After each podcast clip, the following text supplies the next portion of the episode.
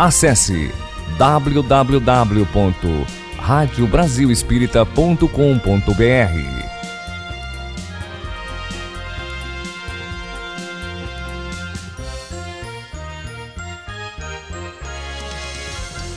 Júlio Góes. Olá, boa noite. Hoje, 13 de setembro de 2022, nós estamos aqui através da Rádio Brasil Espírita para mais um programa Mediunidade e Vida. Então, nossa saudação a todos e, como sempre fazemos, nós vamos buscar aqui em Emmanuel, dessa vez com o livro Fonte Viva. Nós vamos sortear aqui uma página. Então, deixamos Emmanuel escolher, está aqui. E Emmanuel, na lição 84 do Fonte Viva, tem uma lição chamada Na Instrumentalidade.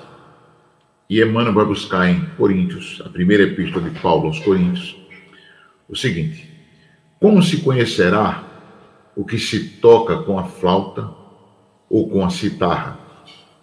Isso está em Coríntios, 1, 14, 7. E Emmanuel comenta o seguinte a essa citação de Paulo: Cada companheiro de serviço cristão deveria considerar-se instrumento nas mãos do Divino Mestre, a fim de que a sublime harmonia do Evangelho se faça irrepreensível para a vitória completa do bem. Todavia, se a ilimitada sabedoria do celeste emissor se mantém soberana e perfeita, os receptores terrenos pecam por deficiências lamentáveis. Esse tem fé, mas não sabe tolerar as lacunas do próximo. Aquele suporta cristamente as fraquezas do vizinho, contudo, não possui energia nem mesmo para governar os próprios impulsos. Aquele outro é bondoso e confiante, mas foge ao estudo e à meditação, favorecendo a ignorância. Outro ainda é imaginoso e entusiasta, entretanto, escapa sutilmente ao esforço dos braços. Um é conselheiro excelente, no entanto, não santifica os próprios atos. Outro retém brilhante verbo na pregação doutrinária. Todavia, é apaixonado cultor de anedotas menos dignas, com que distingura o respeito à revelação de que é portador. Esse estima a castidade do corpo, mas desvaira-se pela aquisição de dinheiro fácil. Outro, mais além, conseguiu desprender-se das posses do ouro e terra, casa e moinho, mas cultiva verdadeiro incêndio na carne. É indiscutível a nossa imperfeição de seguidores da Boa Nova. Por isso mesmo, guardamos o título de aprendizes. O planeta não é o paraíso terminado e achamos-nos, por nossa vez, muito distantes da angelitude. Todavia, obedecendo ou administrando, ensinando ou combatendo, é indispensável afinar o nosso instrumento de serviço pelo diapasão do Mestre, se não desejamos prejudicar-lhe as obras. Evitemos a execução insegura, indistinta ou perturbadora, oferecendo-lhe plena boa vontade na tarefa que nos cabe, e o reino divino se manifestará mais rapidamente onde estivermos. Bem, meus irmãos, vamos elevar o nosso pensamento ao alto, rogar ao nosso irmão e amigo maior Jesus que ele nos ampare, permitindo que seus mensageiros possam estar conosco na consecução desta tarefa, que é de todos nós que é de compreendermos esse mecanismo da mediunidade e fazer dela uma ferramenta para alavancar o progresso nosso e do próximo que cruze conosco. Amado Jesus, fica conosco hoje e sempre. Bem, meus irmãos, antes de nós iniciarmos o nosso programa da noite de hoje, eu quero fazer um pedido é que nós estamos nos aproximando aí um, da eleição e o que nós estamos assistindo que é uma escalada da intolerância, do desrespeito à opinião do outro. E isso não é bom. E como espíritas, como cristãos, nós temos o dever de entender uma opinião diferente do outro. Não é porque o outro pensa diferente de mim que eu estou certo e ele está errado ou vice-versa. Nós temos o livre-arbítrio. Nós temos o direito de ter uma opinião diferente, mas nós temos o dever de respeitar a opinião do nosso próximo. Respeitar de forma cristã, de forma, de forma fraterna, e para isso nós precisamos olhar para dentro de nós, fazer uma reflexão muito profunda e observar que não cabe mais esse tipo de comportamento nos nossos tempos. Nós falamos muito em transição planetária, nós falamos muito em mundo de regeneração, então devemos nos regenerar. Então, não, não nos permitamos é, participar de contendas dessa natureza. Certo? Paz a todos, luz.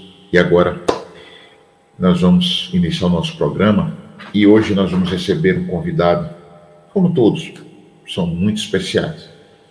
Essa pessoa, ela é de São Paulo, da cidade de Taubaté, e é uma pessoa muito dedicada ao estudo e uma alma generosa. Ele é odontólogo, estudioso na área de mediunidade, e a gente convida então para entrar na nossa sala virtual o nosso companheiro Luiz Gustavo, a quem nós temos muito carinho. Seja bem-vindo, Luiz Gustavo, que nosso amigo Jesus nos abençoe em nosso propósito de levar esse esclarecimento sobre mediunidade. Boa noite e Boa noite. saudar nosso público que está ansioso por lhe ver.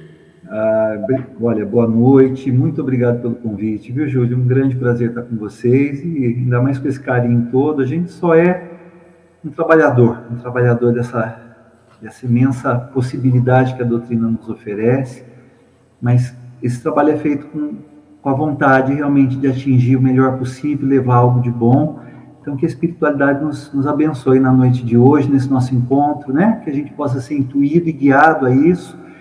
E Emmanuel já começou nos ajudando, né? Porque para quem sorteou essa mensagem aí aleatoriamente, certamente nós estamos muito eh, amparados pela espiritualidade a, a, entender como ser bons instrumentos, sobretudo no trabalho da mediunidade, né? Então, que Exatamente. a espiritualidade nos conduza.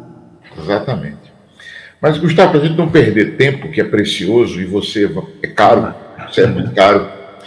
É, é, Gustavo, é o seguinte: é, na minha experiência profissional, nos últimos 17 anos de minha é, vida profissional, eu atuei como engenheiro de planejamento. E todo mundo que fala em planejamento conhece lá a, aquela, aquele sistema, o ciclo PDCA né? Planejar é de P, o D é do do, do, do inglês, fazer. C vem de controller, também em inglês, é, que é controlar. E o A é de avaliar, certo? Ou seja, é da, do planejamento, da execução, do controle, que é a observação, a medição, tudo, que nos permite fazer uma avaliação não precisa mais se aproximando disso, é, do que a gente faz, do nosso trabalho. E eu aprendi que em tudo da nossa vida, inclusive dentro dos, da lida espírita, nós podemos aplicar muitos conceitos que nós temos aí na, na, nessa questão de planejamento, de administração, porque é muito, isso torna muito valioso o nosso trabalho. E o que acontece? A gente precisa avaliar o que a gente faz na questão da mediunidade, numa reunião mediúnica, especificamente falando. Porque é, você percebeu agora, acho que todos nós percebemos, que eu, quando peguei o livro, eu comecei a fazer assim e parei. E, como você observou, e eu também observei, quando abri logo, eu vi o título, eu disse, meu Deus do céu, instrumentalidade. Porque nós somos instrumentos desse trabalho, desse, desse, dessa, dessa atividade que é a mediunidade. E como instrumentos, nós não somos perfeitos, nós erramos, todos nós. Nós, nessa, nessa nosso trabalho, nessa nossa visão, e você colocou muito bem quando você estava se apresentando aqui, saudando nosso público, procurando fazer sempre o melhor. A gente precisa avaliar o que a gente faz, porque existem é, é, é, várias, vários equívocos que são cometidos, porque ainda, ainda, nós estamos talvez até muito impressionados como estávamos, o mundo, falando do mundo, estávamos impressionados com as, as mesas girantes. Né? Mas a gente tem que entender que essa fase, ela passou. Ela passou. Nós já temos conhecimento suficiente para vislumbrar o verdadeiro objetivo de uma reunião mediúnica. Então, eu lhe pergunto assim, dentro desse preâmbulo que a gente fez tudo, até me alonguei um pouco, como é que você vê essa questão da necessidade de a gente avaliar a reunião mediúnica sobre diversos aspectos, do médium, dos espíritos comunicantes, do, se foi uma reunião de estudo, como foi o estudo, quanto foi aprofundado as discussões, como é que você é, é, é, encara essa, essa, essa coisa que eu estou apontando como necessidade de avaliar a reunião mediúnica? Como é que você encara isso? Júlio, é, acho que você colocou com muita propriedade é, a, o, o, processo necessário para a gente obter excelência, qualidade, né, em qualquer é, situação que a gente está ali exercendo.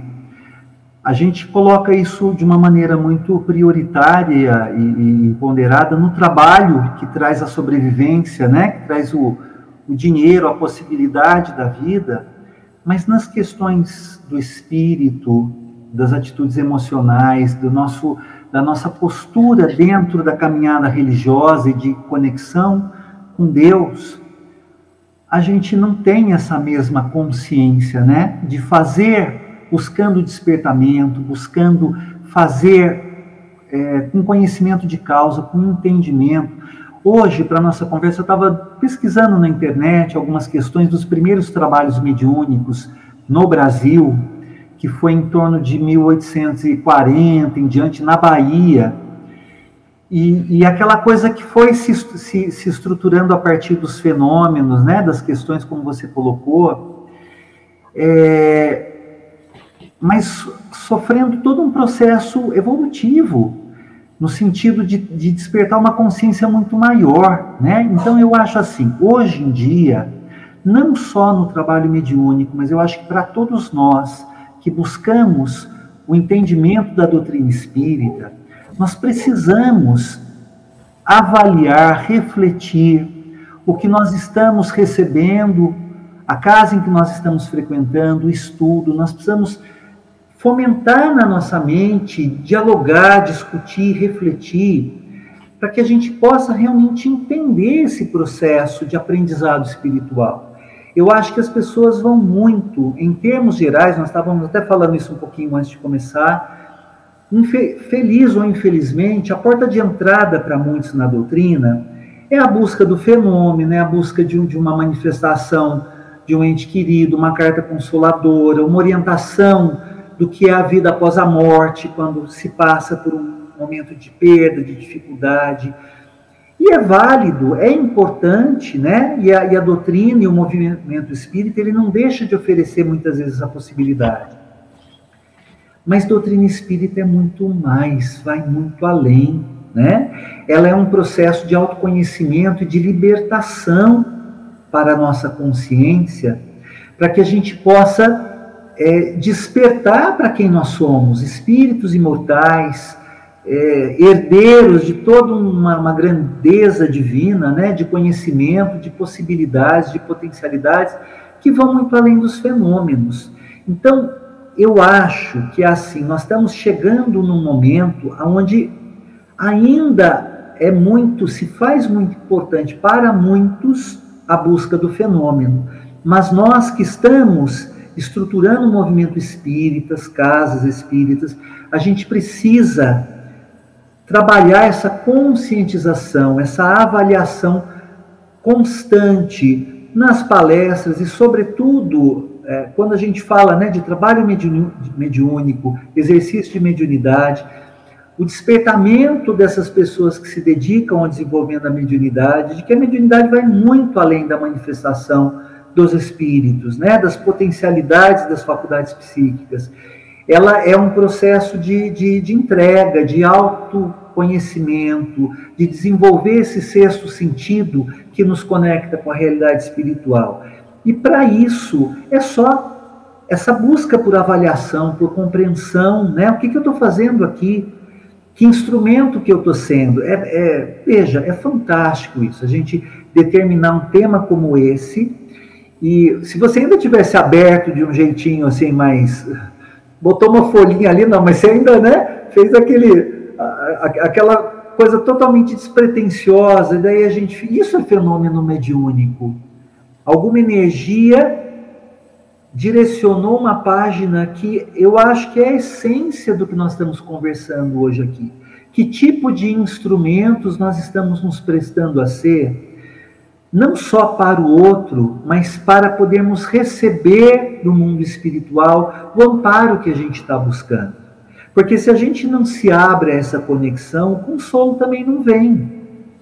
Eu posso receber uma carta de 20 páginas, né, de um ente querido, e se eu não tiver um mínimo de compreensão daquele processo, eu não aceito aquilo como verdade, eu não consigo encontrar sintonia naquilo. Então, não tem milagres, né?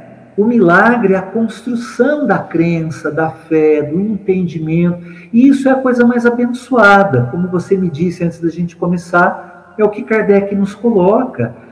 Nós precisamos rejeitar qualquer falha, qualquer mentira e buscar a essência da verdade, da pureza, do, da compreensão que essa caminhada abençoada chamada doutrina espírita nos permite trilhar, né?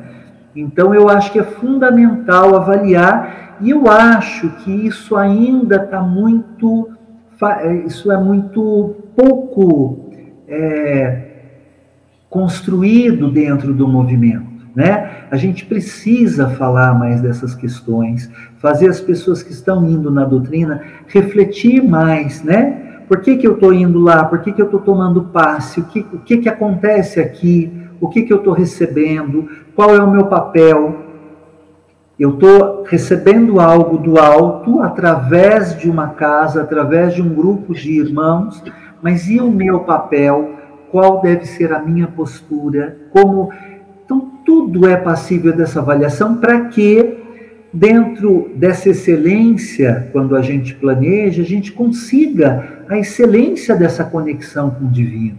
Né? A gente consiga sentir a presença da espiritualidade na escolha de uma página, de uma mensagem, né? na sensação que nos envolve quando a gente adentra uma casa espírita portando um espírito de serviço, um espírito de entrega, um espírito de fé, um espírito de busca.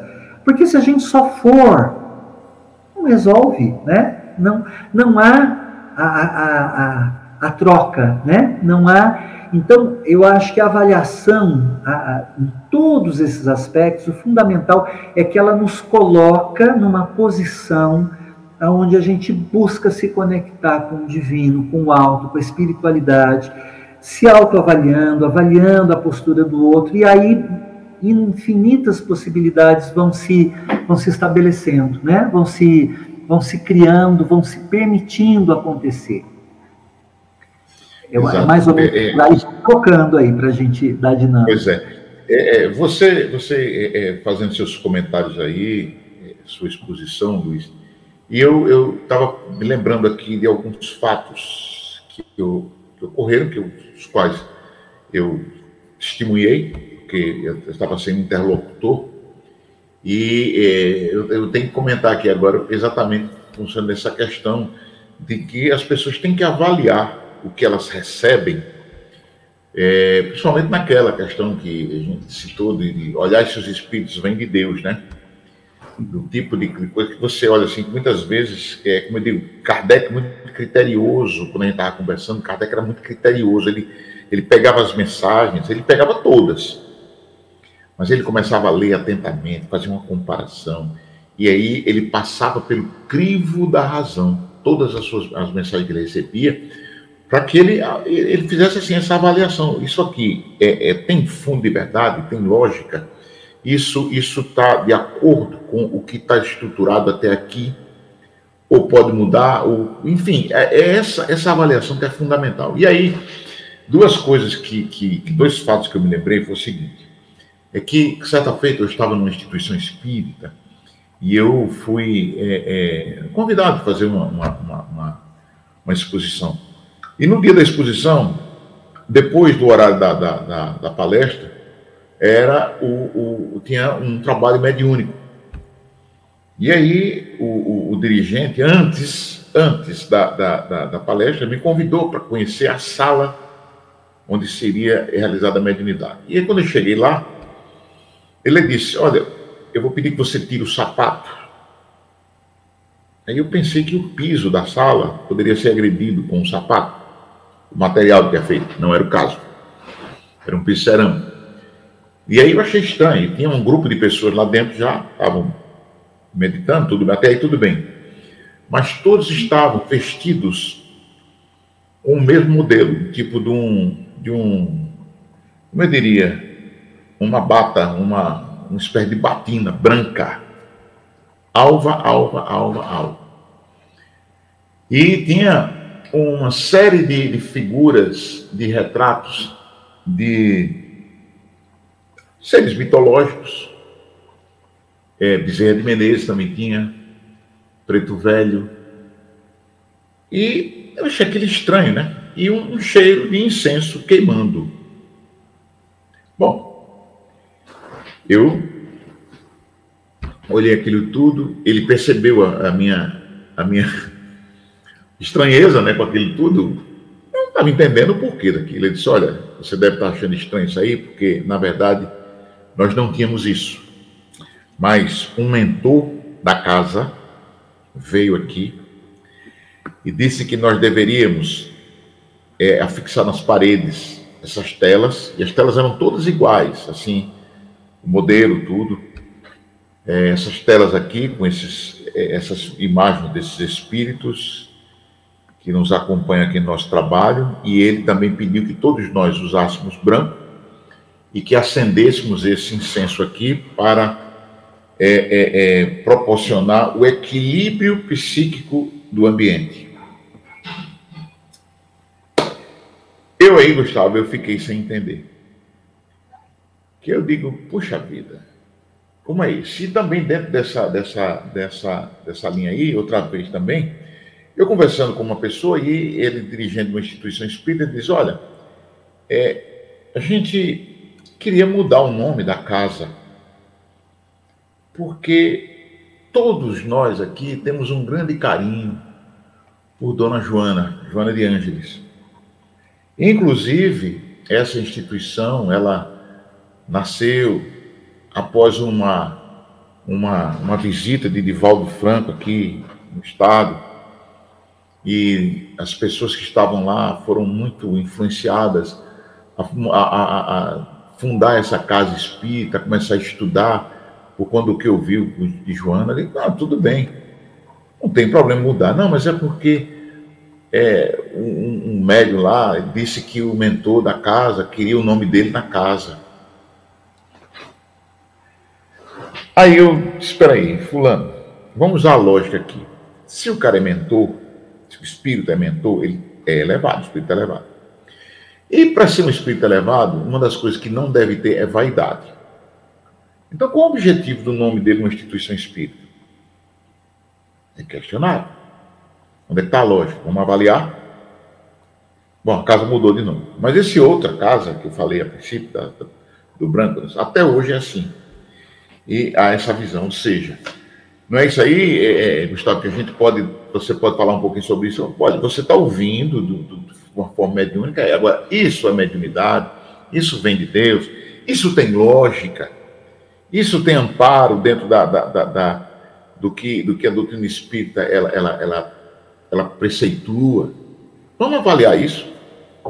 Sim, claro, e fundamental isso, né? Porque eu acho assim, eu estava ouvindo você falar e esses relatos não são só de você aí de Aracaju, da região, eu acho que é do Brasil todo. Quando a gente vai conversando e que dentro da, do mundo, dentro da minha cidade, a gente vê que um trabalho é assim, um outro grupo é assado. E é muito interessante, eu estava ouvindo você falar e eu estava pensando aqui, é, realmente, né, nós Espiritismo nasce né, de segunda metade do, de, de, de, do século XVIII. Então, nós estamos, sei lá, na segunda geração, na segunda encarnação de espíritas, né? Então, nós, na verdade, nós somos aqueles católicos fervorosos de diversas vidas que estão trazendo para a execução, para esse aprendizado e, e, esse exercício do espiritismo, os conceitos que a gente religiosos que a gente desenvolveu lá no, no catolicismo, em outras crenças. Então, a gente precisa das figuras dos santos, a gente precisa dos rituais, a gente precisa nomear, a gente precisa é, de uma série de ritos. Quer dizer, a gente precisa não, né? A gente cria, a gente estabelece. E como feito no catolicismo e em outras religiões, a gente se preocupa com a forma e deixa a essência, né? Se desconstruir. Se a gente for estudar o livro dos médiuns, e se a gente for estudar a maioria dos livros sérios de mediunidade, eu gosto muito dos livros do Bacelli, é, pelo espírito de Odilon Fernandes, é, o Divaldo traz uma série de, de, de, de, reflexões a respeito de mediunidade. A gente vai ouvir real, exatamente o contrário de todo esse processo, né? Nós precisamos simplificar o quanto mais. Eu acho, assim, algumas questões eu acho muito pertinentes serem avaliadas me, me gela a alma essa questão do mentor do trabalho, do mentor da casa, porque o problema, certamente, vai haver um dirigente espiritual sério e responsável. Mas quem de nós, médiums, é sério e tem a responsabilidade para ser o interlocutor desse mentor? Então, como que a gente vai, né, empoderar um médium para que ele seja o porta-voz?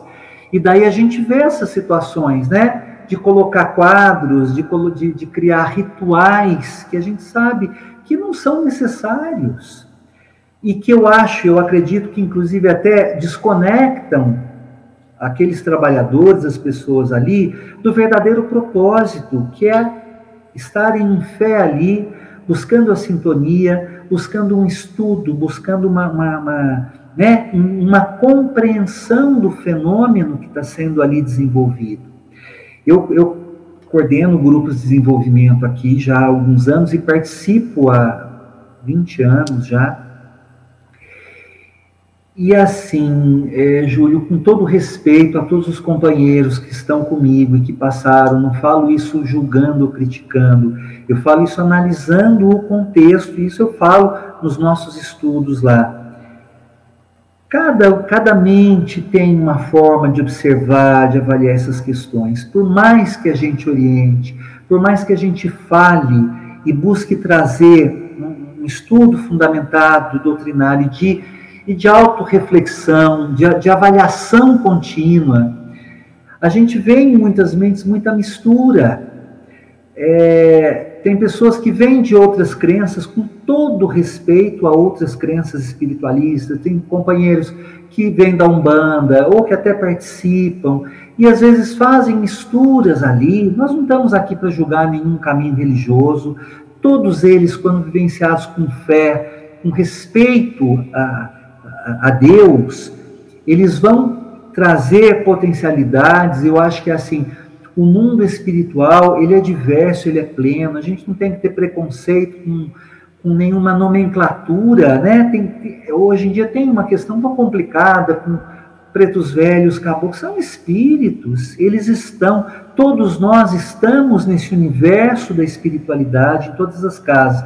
A maneira como cada espírito vai se manifestar em cada reunião, em cada trabalho, é que precisa ter um certo critério, precisa haver respeito, mas quem somos nós para dizer que um espírito é mais evoluído, é menos evoluído, se nós, evoluídos como somos ainda, estamos tendo a oportunidade de trabalhar para conquistar a nossa evolução, conquistar né, o nosso conhecimento. Mas tem pessoas que misturam muito essas questões. Misturam outras, outra, outros caminhos espiritualistas, é, que, que assim, nós respeitamos, mas eu acho assim, se a gente se deter no estudo da doutrina espírita, eu acho que uma encarnação é pouco para a gente conseguir minimamente aprender sobre. E daí o pessoal é, acha que sabe tudo ali que, que, que, o Espiritismo oferece a respeito de mediunidade, a respeito de evangelho, porque não, é, não adianta só estudar, é, vamos dizer assim, todo, todo, todo toda a gama de, de, de, de, sobre mediunidade e você não ter um conhecimento sobre o Evangelho de Jesus ao, ao, olhar da doutrina, porque como é que você vai aplicar aquilo se você não, não tem o Evangelho minimamente trabalhado na sua mente, na sua consciência? Então, e, e as pessoas vão buscando outras né, ou, ou, fragmentações espiritualistas que merecem respeito, nós não estamos criticando mas sabe, pessoa, as pessoas às vezes querem pular para vários galhos e não se aprofundam, né? Isso eu acho que é um ponto também que é complicado. E daí fica essa mistura, né? A mesa branca, né? A mesa tem que ser branca. Eu, atualmente, nos nossos trabalhos, não tem nem mais mesa. Nós, com a questão da Covid, a gente usou um salão amplo e fez um círculo de cadeiras para criar mais distâncias, para criar mais possibilidades, com todo respeito, com toda consciência, para que a, a, gente pudesse desempenhar ali o papel. Então, nós vamos fazendo sim algumas alterações, mas alterações mediante reflexão, mediante avaliação, me, mediante a ciência, mediante a protocolos é, é, que respeitam a fé e respeitam a nossa condição de encarnados, as questões do mundo, as questões da saúde. Avaliar, é esse, né? É a tônica que nós estamos com. A gente precisa avaliar os processos e não ficar criando ritos simplesmente, né? Criando situações que às vezes muito mais complicam do que simplificam, né? Porque daí a pessoa vai estar pensando assim: se eu não tiver, se eu tiver com sapato, eu não vou estar conectado a, sei lá, a mãe terra, e se bobear, você está no segundo andar do centro, então você não está nem em contato, né? Você está em contato com a laje do prédio, não tem nada a ver. E o pensamento está nisso, o pensamento não está na espiritualidade, o pensamento não está no qual que é o meu papel aqui, como eu me entrego a essa sintonia, como eu exercito a minha percepção do mundo espiritual, como eu me, me, me permito é, que flua em mim a possibilidade da psicofonia, que flua em mim a possibilidade da psicografia, que eu consiga ter a, a, a clareaudiência, enfim. É, o enfoque é o desenvolvimento das possibilidades, né? O ambiente, ele, ele é secundário, e, infelizmente, em muitas casas, em muitos grupos, onde falta estudo, falta essa reflexão, eu acho que assim, também muito muito trabalhada na razão, num, num, num diálogo, numa conversa, porque também tem casas que avaliam muito as questões, mas com uma rigidez tão é, exacerbada e eu acho que não é uma rigidez que respeita Kardec, mas é assim, pega, pega algo que, que, que alimenta o ego daquele dirigente, daquele grupo, e na verdade cria uma imposição que não tem a ver com a doutrina, que não tem a ver com o estudo doutrinário, né? Tem a ver com querer, tem a ver com a. E daí, vamos botar então os quadros, vamos botar as imagens. Não tem, pode ter imagem. Na... Hoje não, nós estamos numa outra sala. Na sala anterior à pandemia, sim, é, nós tínhamos um quadro de Jesus que eu acho que é uma figura inspiradora, já estava ali, a gente não tirou. E tudo é. bem, mas não é importante. Se não é tivesse, se não tivesse, porque não é a figura dele que vai nos conectar. E eu acho que quando não tem é melhor, porque a gente se força a exercitar essa conexão, né? sem que haja a, a configuração física. O espírito tem que estar conectado. Então a gente precisa cada vez mais se desprender né, da materialidade para experienciar a espiritualidade. E eu acho que isso falta muito. Por falta de entendimento, por falta de estudo, por falta de, de né, dessa avaliação. Porque quando tem avaliação em muitos grupos, às vezes é uma avaliação que vai assim: o que, que o Espírito falou, como é que ele se manifestou, o que, que aconteceu, o que, que não aconteceu. Coisas totalmente, e inclusive que não são favoráveis, porque eu acho que prejudica o espírito que foi atendido durante aquele, aquele, aquele trabalho ali é, do exercício da mediunidade, né? Então a gente está muito confuso ainda, nós todos, no exercício da mediunidade. Não, é, precisamos avaliar melhor e buscar é, critérios, como você colocou os critérios aí da engenharia, a gente precisa trazer esses critérios do ponto de vista da ótica espiritual e mediúnica para uma excelência maior do trabalho, né? É, isso, isso, é muito importante e a gente sente falta disso, é, é, Gustavo, porque, poxa vida, a gente encontra, rapaz, determinadas. É porque, como você disse, não tem, não tem, não é preconceito, porque ah, o, a foto do preto velho, a foto diz, não, não é a foto em si, não é o retrato, não é o quadro em si, não é a imagem, não. É você achar que só vai funcionar se tiver aquela imagem. Exato. Só vai funcionar se tiver vestido de, de, de branco. A gente precisa é, é, é, nos livrar desses grilhões. Isso é uma coisa que, que não tem. Isso, gente, isso, isso nós trazemos lá do nosso passado em outras crenças, né? Onde a gente era devoto de tal. Isso. A questão não é a devoção, não é a fé, mas não. o problema é assim: a gente não desenvolve uma fé verdadeira. Você quer fazer uma barganha com é, uma entidade espiritual, com com um sobrenatural que você sequer consegue entender. E não é, não há essa, esse sobrenatural, é natural, mediunidade, conexão com os espíritos, contato com a realidade espiritual, é a essência da, da nossa criação. Nós somos seres espirituais. Olha, e, estamos... e isso, isso é muito importante, sabe, Gustavo? Eu, uma vez, eu estava com, junto com um companheiro, um confrade nosso, e ele tem uma mediunidade muito, muito rara, que eu digo, que ele, ele tem a, a, a, a clarividência e é muito assim, muito forte. Ele está ele, ele assim, ele olha assim, ele olha assim, ele, ele vê as pessoas, vê os espíritos dentro tudo. E o que acontece? Eu vou contar uma coisa que as pessoas ficam falando, ah, porque médium, médium, médium, médium. Como ele mesmo me diz, não, isso aí é, não, é, não, é, não é nada não, isso não é nada não. Porque eu estava nós fez conversando com ele, e tinha um cão próximo assim, e de repente esse cão, ele teve aquele espanto assim, e olhou para o nada assim, a gente estava numa casa espírita, e no terreno que era que tinha a casa espírita, tinha um jardim imenso, um quintal, como a gente chama aqui, e ele olhou assim, na noite, o, o animal olhou assim, ficou assim, e aí nós, o animal fez aquela tanta aquela coisa que nós dois olhamos, né? Aí ele diz: Olha, tem uns irmãozinhos nossos ali. Eles estão querendo é, é, entrar na casa espírita aqui, atrás de uma outra pessoa que está em. que estão olhando para aquela pessoa ali, assim, assim. Ou seja, uns obsessores que ficaram no caminho, né? E o animal percebeu. Então aí, veja só, é natural, é uma coisa natural. Agora, o que, é que a gente precisa fazer? A gente precisa usar o conhecimento que nos, nos, nos é oferecido pela doutrina espírita, a espiritualidade trabalhou bastante com Kardec. Eu, eu penso muito nisso, Gustavo. Olha, se a gente olhar, Kardec, ele, em 1854, ele lançou o livro dos Espíritos. Então, um pouquinho antes, ele começou a trabalhar. Em 1869, Kardec desencarna. São 15 anos.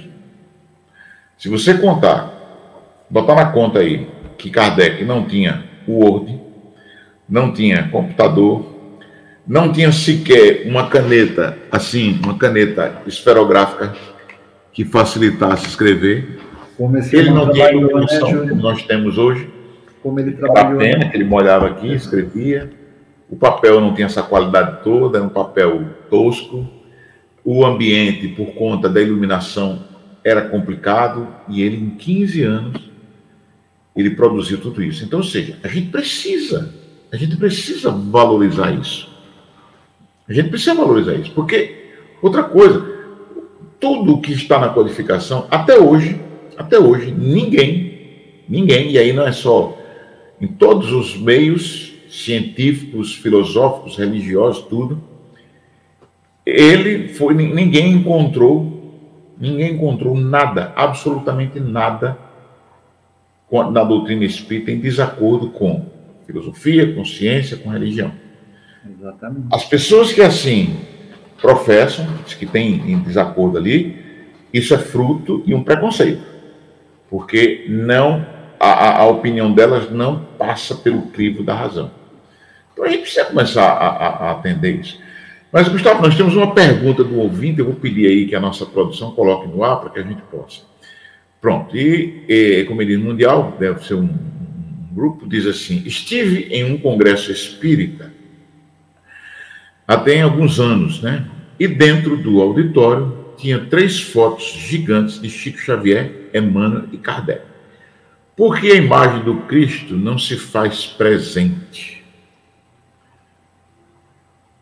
E aí, Gustavo? É, veja bem, então, a gente, eu acho que é da nossa característica ainda, a gente precisa criar exemplos, né, que nos inspirem, que, que nos tragam, e, e dentro da, do movimento espírita, essas figuras, elas têm essa força, né?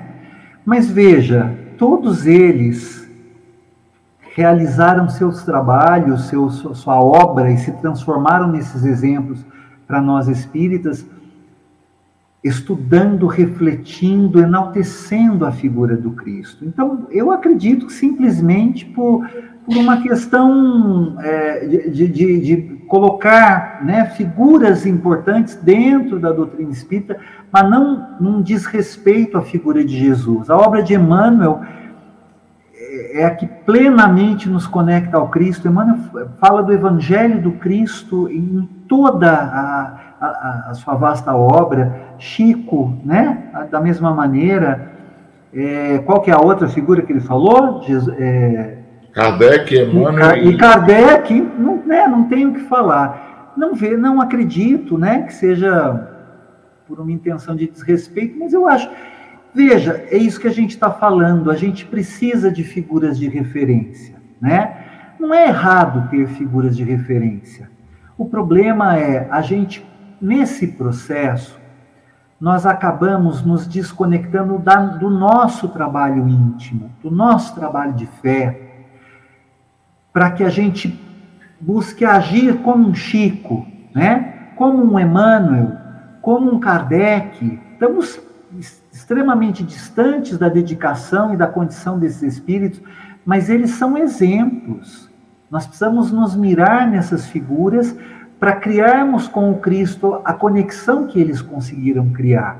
Eu não acho que tenha sido um desrespeito, né? É uma questão, sei lá, né? É difícil a gente avaliar mas, mas né, não, a gente que é do movimento espírita, que participa dos congressos, é muito comum, é muito comum a figura de João de Ângeles, como você colocou, são, são as figuras né, que, que, que nos despertam reconhecimento, admiração pelas, por, por, por, todo o trabalho, né, os textos edificantes, mas a, a estrutura que eles todos representam está na figura do Cristo, né? Não, não, vejo como um desrespeito, mas acho que a gente precisa, sim, entender essas figuras como figuras a nos conectar. O trabalho deles é nos conectar ao Cristo e não simplesmente é, nós os vemos como figuras de adoração. Eles não têm essa intenção.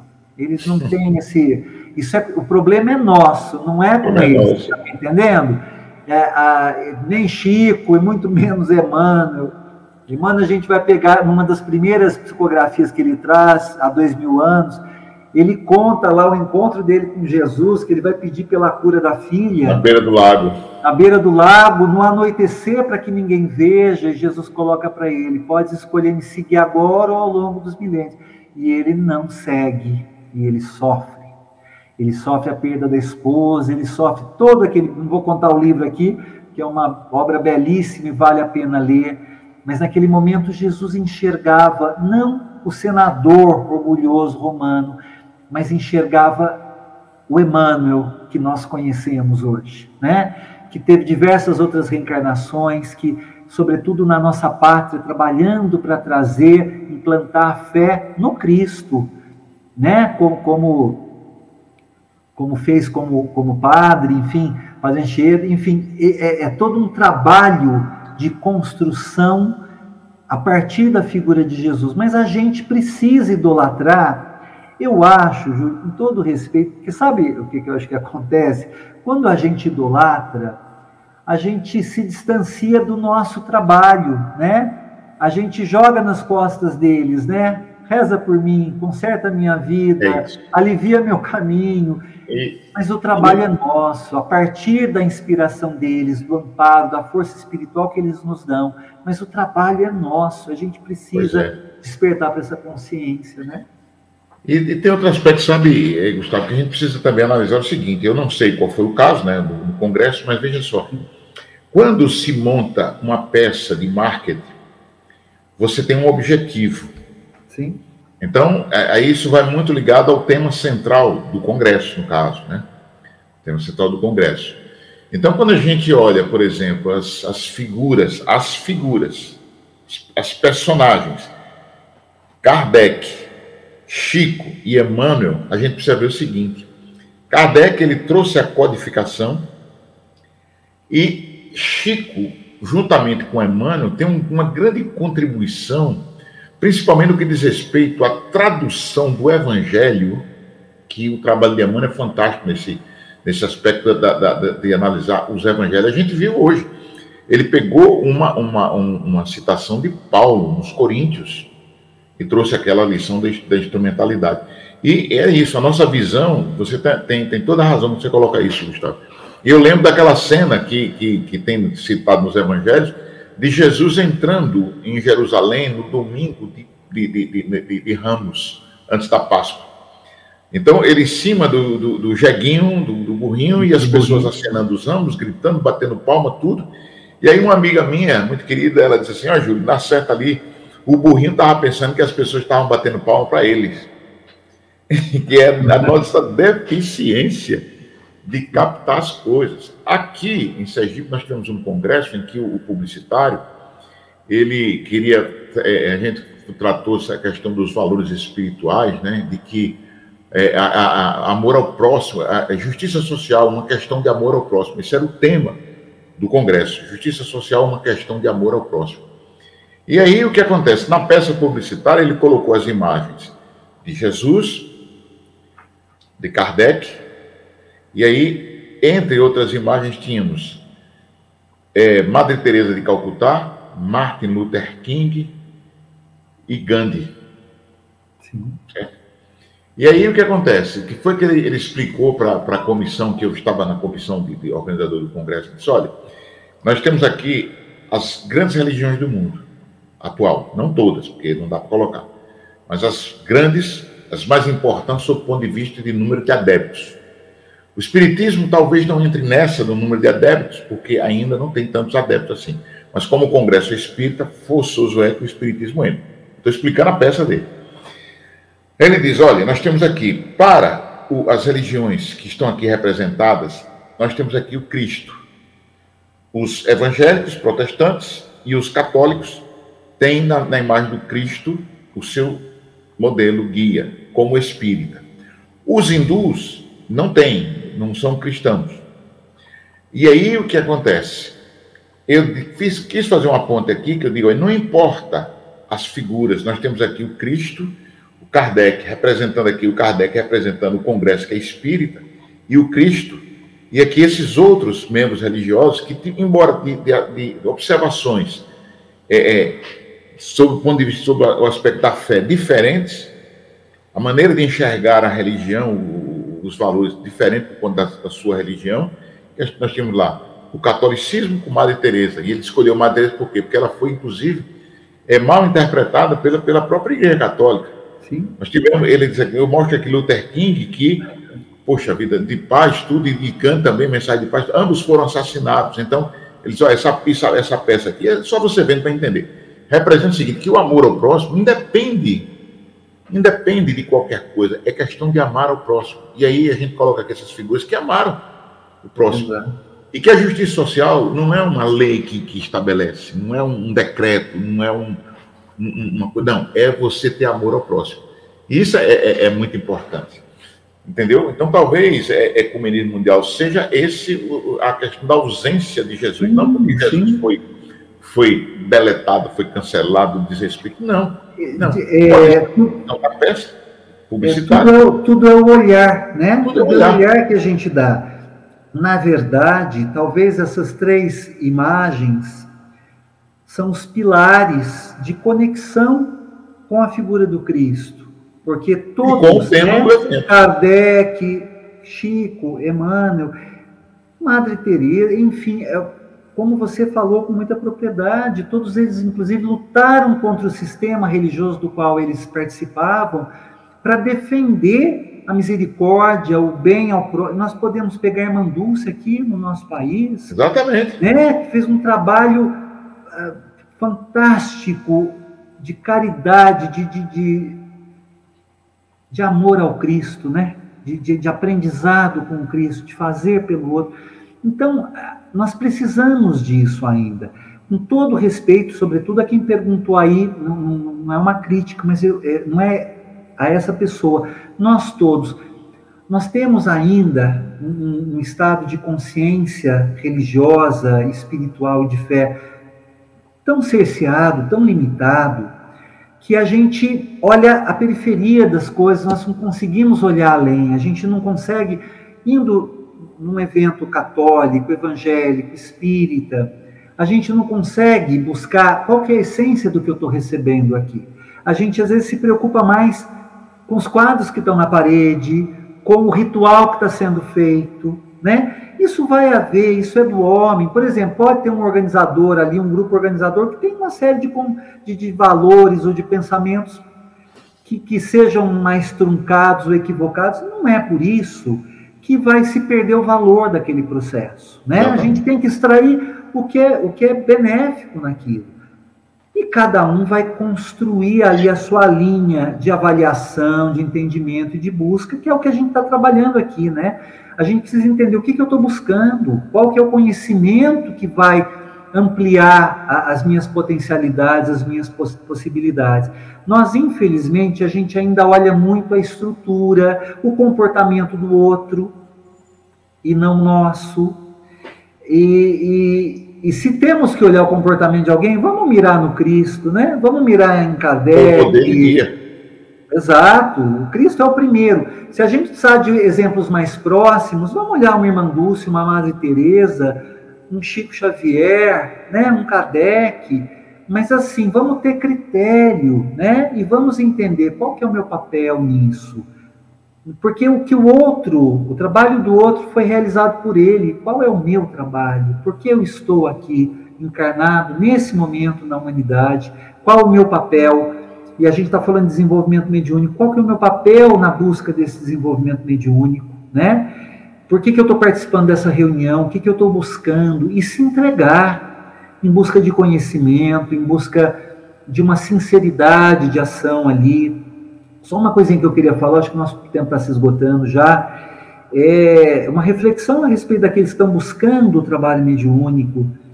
Não busquem o fenômeno, não busquem a mediunidade ostensiva, busquem entender essa possibilidade de adentrar as percepções da vida espiritual, da realidade espiritual, que é a nossa realidade. Daqui a alguns anos, algumas décadas, a gente espera que sejam muitas, mas daqui a pouco somos nós que estamos readentrando a, essa, a esse, esse universo que, que é a nossa realidade maior e verdadeira. Então, na verdade, a gente está fazendo na busca de um desenvolvimento mediúnico, nós estamos buscando nos reconectar com a nossa essência, né? E não sermos manifestadores de, de, de, de fenômenos, talvez para querer sermos adorados pelos homens, o psicógrafo, o médium psicofônico, aquele médium que causa, todos os médiums que foram nesse caminho, ou a maioria que foram nesse caminho, de, de ostentar sua mediunidade, de cura, de, de falharam, de maneira bastante complicada, né? Sofreram muito porque não entenderam a essência, o porquê daquela mediunidade. Poucos foram como um Chico Xavier que honrou a, a, as suas faculdades mediúnicas e eu acho que as mais, as maiores, né? Difícil um médium com todas as potencialidades do Chico e ele foi fiel à sua humildade, ao servir através daquela mediunidade. Esse é o grande exemplo, né? Então a gente precisa buscar estar numa reunião mediúnica, dentro de um centro, buscando estudo, esclarecimento, reflexão, se autoavaliar continuamente, né? Não aceitar as coisas simplesmente. Eu, nos grupos lá, nos estudos, eu falo assim, gente, se algum dia eu falar alguma coisa que, que vocês acham, questionem, sei lá, dá uns cinco minutos aí, sobe algum, algum ego, alguma coisa na minha cabeça. Nós precisamos nos, nos autoavaliar e sermos avaliados e avaliar o companheiro, mas com humildade, com o intuito de despertamento e de servir bem, de, de nos tornarmos instrumentos precisos nas mãos de Deus, né? Porque senão nós vamos ser instrumentos, sim, mas em mãos que muitas vezes não vão ser dignas, né? Está lá no livro dos Espíritos, que muitas vezes são os espíritos que nos conduzem. Não está dizendo que são os bons espíritos, então, vai da nossa escolha, da nossa busca, sermos conduzidos ou pelos bons, pelos superiores ou pelos inferiores. Então, é vasto o campo da mediunidade, mas ele precisa ser vivenciado com, com entrega, né? com essência. É verdade. Bem, Luiz, nós chegamos ao final e nós queremos agradecer aqui aos nossos internautas todas as pessoas que estão conosco através dos diversos canais da Rádio e TV Brasil Espírita. No canal 1 nós temos gente do Brasil todo, de norte a sul, leste a oeste. Nós temos gente também que estão nos vendo aqui fora do país, nós temos gente na Europa, em Londres, nós temos, enfim, não dá para dizer não, porque tem, tem tanta cidade aqui que está conectada com a gente, Luiz. Então, a gente só tem a agradecer a presença de todas essas pessoas e também, Gustavo, eu quero agradecer muito a você por ter aceito nosso convite. Mais uma vez estou agradecendo, porque nunca é demais agradecer a essa, essa sua gentileza, essa sua bondade de estar conosco aqui. E, amigo, eu vou passar para você, para você se despedir dos nossos ouvintes.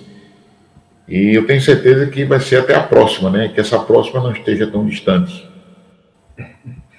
Eu faço das suas as minhas palavras, agradeço a oportunidade de estarmos juntos e, sobretudo, acho que podemos trazer reflexões que são oportunas, sim, né? Nós precisamos trazer, eu acho que nós estamos numa fase da, da, do, do, do trabalho nessa seara imensa do Espiritismo, onde a consciência dos nossos, das nossas atitudes, das nossas escolhas precisa se fazer, né? Nós vamos ter erros, vamos ter falhas, somos humanos ainda, somos limitados, mas estamos aqui para juntos, unidos, trocando, partilhando, aprender, né?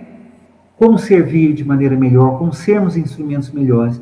Então, que possamos ir nesse caminho, que as pessoas que tenham dúvidas busquem. Hoje em dia está muito fácil, né? Buscar fontes de informação, de reflexão, buscar boas fontes, fontes precisam ser avaliadas, né, analisadas, não é só aceitar e, e concordar, mas graças a Deus nós estamos num tempo onde a gente pode trabalhar a informação de uma maneira mais plena. Então, muito obrigado essa oportunidade, viu, Júlio? A todos vocês aí, a todos que, que estão nos assistindo, que irão nos assistir, porque agora a gente está formando aí uma, uma grande gama de, de, de, de, reflexões que vão ficar né, na rede e podendo ser acessadas. Então, gratidão a essa oportunidade. Muito obrigado, viu? É verdade. Bem, meus amigos da Rádio Brasil Espírita, como sempre nós fazemos, nós vamos trazer para cá uma pequena dica do nosso amigo. Ele fazia isso pelas manhãs e ele disse assim: o dia começa e você vai decidir como ele será. As dificuldades são inerentes à vida no entanto, a forma como se vai enfrentar as dificuldades depende de você. O caminho a trilhar é uma escolha totalmente sua. é uma opção. O conhecimento nos mostra os caminhos, mas é a sabedoria que nos faz seguir o caminho do bem. Sabedoria se tem quando damos ao conhecimento um sentido e principalmente afeto. Pense nisso. Um grande abraço a todos e até o nosso próximo programa, se assim Deus nos permitir. Luiz, muito obrigado. Muito obrigado, viu? Fiquem com Deus todos. Gratidão.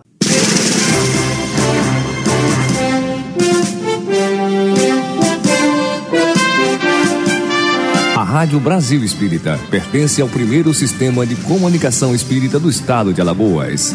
Nova Fraternidade. Acesse